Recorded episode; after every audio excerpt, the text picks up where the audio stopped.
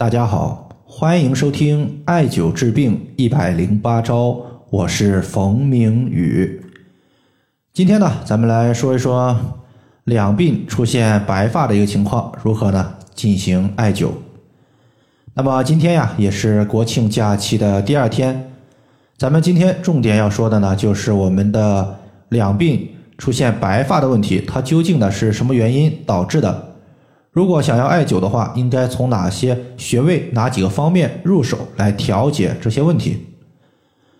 生活中啊，我们经常会看到一些朋友，可能呢才三四十岁，耳朵两侧它的周围就出现了白发的情况。那么这个情况肯定呢不能算作正常的一个衰老表现。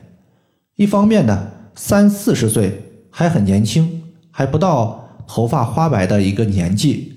另一方面呢，你的白发如果首先它出现的部位是在我们的两鬓，也就是耳朵周围，那么它多半呢和压力因素以及肝胆的健康有很大的关系。如果大家仔细观察白发周围它具体属于哪条经络的话，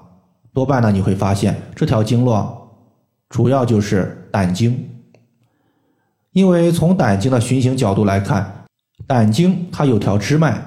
是从我们的耳朵后方进入我们的耳朵，然后呢环绕我们耳朵一周，最后从耳朵前方出去，最后的话到达了我们的一个外眼角的太阳穴。所以说呢，如果胆经出现问题的话，我刚刚说的这些区域，它就容易出现一些疾病的表现。一方面的话，就是我们今天说的一个两鬓的白发；另外呢，还有一个情况就是耳聋耳鸣。在这里的话，你会发现，凡是出现两鬓白发的朋友，他往往呢伴随有熬夜、压力过大、两肋胀痛、容易口苦等情况。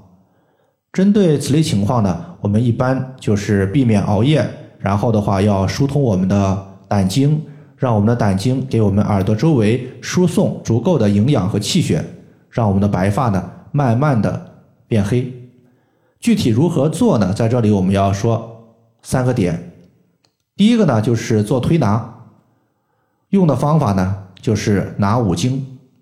这个方法呢其实很简单，就是用我们的手代替梳子进行梳头，对我们头部的五条经脉进行刺激。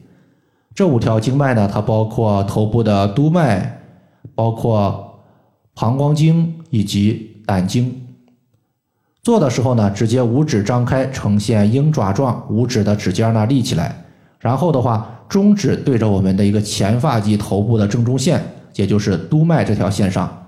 其余的四个指头呢自然张开就可以了。然后从前发际向后发际进行梳头，每次呢两百到三百次。这个方法呢主要是起到刺激头皮以及头部的相关经络，然后的话促进局部的一个气血循环。做完拿五经之后。我们在这里还需要做到一个动作，就是拍打胆经的循行区域，因为拍打它胆经的循行区域可以起到疏肝利胆的效果，尤其呢对于胆经的疏通是非常有好处的。那么胆经上的穴位有很多，在这里的话，我们重点拍打的有四个穴位，分别是环跳穴、风市穴、中督穴以及西阳关穴。这四个穴位呢，它都归属于胆经，并且呢，这四个穴位我们在拍打的时候，不要求大家必须记住精确穴位，只需要呢知道这四个穴位呢，它大概就是在人体的一个大腿外侧的裤缝中线上面就可以了。然后的话，我们重点针对大腿外侧到膝关节中线这个区域，用手进行拍打就可以了。但是呢，大家刚开始拍打的时候，不要拍的过重，如果你拍的过重，有的时候我们的胆经一兴奋，你晚上就有可能会造成失眠，这点的话一定要注意。那么最后呢，咱们要说一说调节此类问题我们用到的一个经络穴位。首先第一个穴位呢，肯定是局部病症，我们用局部的穴位会用到一个穴位，叫做浮白穴。浮白穴。从名字我们就可以看出，它就是调节和白发相关的一个穴位，并且呢，它归属于胆经。这个穴位呢，具体位置呢是在天冲穴和腕骨穴两个穴位形成的弧线的上三分之一的地方。那么找的时候呢，也比较简单。首先呢，我们在耳朵的外缘上方向后，大概的话入发际一横指，在它的周围呢，你点按，找到一个凹陷处，这个凹陷处就是浮白穴的所在。那么除了局部穴位之外呢？如果你浮白穴还是找不准，你就直接艾灸你的白发区域就可以了，更为简单一些。除了这个情况之外呢，我们还要艾灸一个下肢的穴位，叫做三阴交穴。三阴交穴呢是在内踝尖上三寸的地方，这个穴位呢它归属于脾经，可以调节脾的功能。而中医认为脾乃后天之本，气血生化之源，所以呢，艾灸三阴交穴可以促进脾的功能。可以让脾生化更多的气血，毕竟我们经常说发为血之余，只有一个人气血充足了，才能保证头发的一个有效滋养，才不会让头发发白。那么，并且呢，三阴交穴它还是下肢肝经和肾经的交汇穴。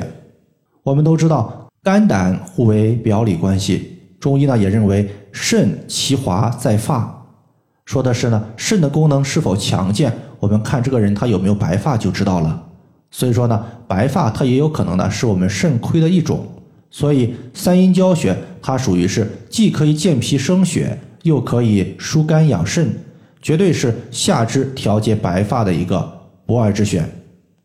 那么以上这三种方法，包括拿五经、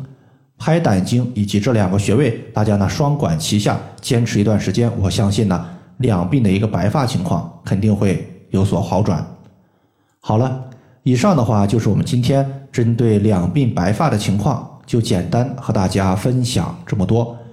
如果大家还有所不明白的，可以关注我的公众账号“冯明宇艾灸”，姓冯的冯，名字的名，下雨的雨。感谢大家的收听，我们下期节目再见。